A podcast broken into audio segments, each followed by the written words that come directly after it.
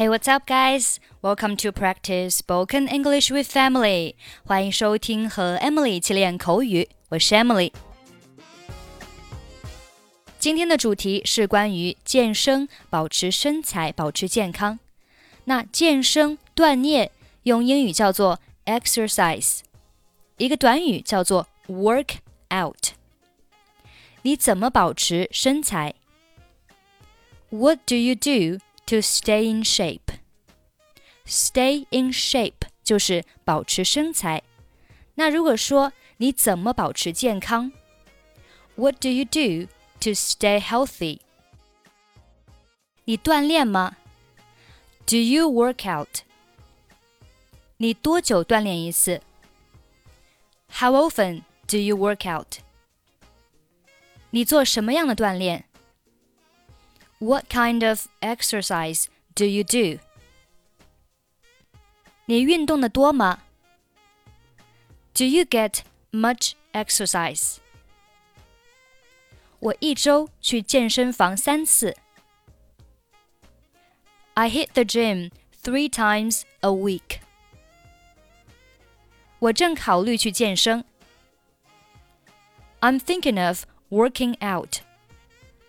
那如果是我正考虑申请健身会员，I'm thinking of sign up for a gym。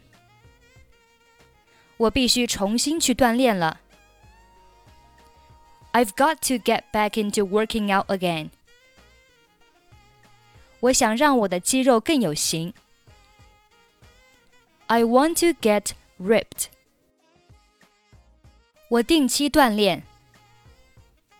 I work out regularly。我每天跑五公里。I run five miles a day。我每天早上做二十个俯卧撑。I do twenty push-ups every morning。那如果是仰卧起坐，叫 sit-ups，引体向上。pull ups。 我们来听一下今天的对话。你今晚过来吃晚饭怎么样？Why don't you come over for dinner tonight？我想去，但是我觉得没有力气了。I'd like to, but I don't feel up to it. 怎么了？你生病了吗？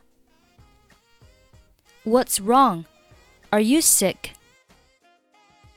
没有，这些天我只是觉得很累，下班后就想回家小睡一会儿。Not really. I'm just too tired these days. I just feel like going home and taking a nap after work. 你需要多锻炼。那样精力才能更充沛。 You need to exercise more.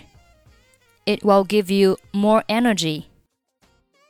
也许你是对的，我也该再坚持去健身房锻炼了。Maybe you are right.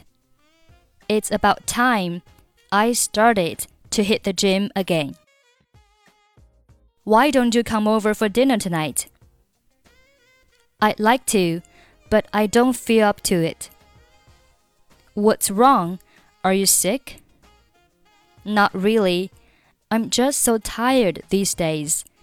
I just feel like going home and taking a nap after work. You need to exercise more. It will give you more energy. Maybe you're right. It's about time I started to hit the gym again. Okay, that's pretty much for today. 想要参与本期节目的跟读版本以及语音打分，欢迎您关注微信公众号“英语主播 Emily”，在公众号里回复“节目”两个字即可加入。I'm Emily. I'll see you next time. Bye bye.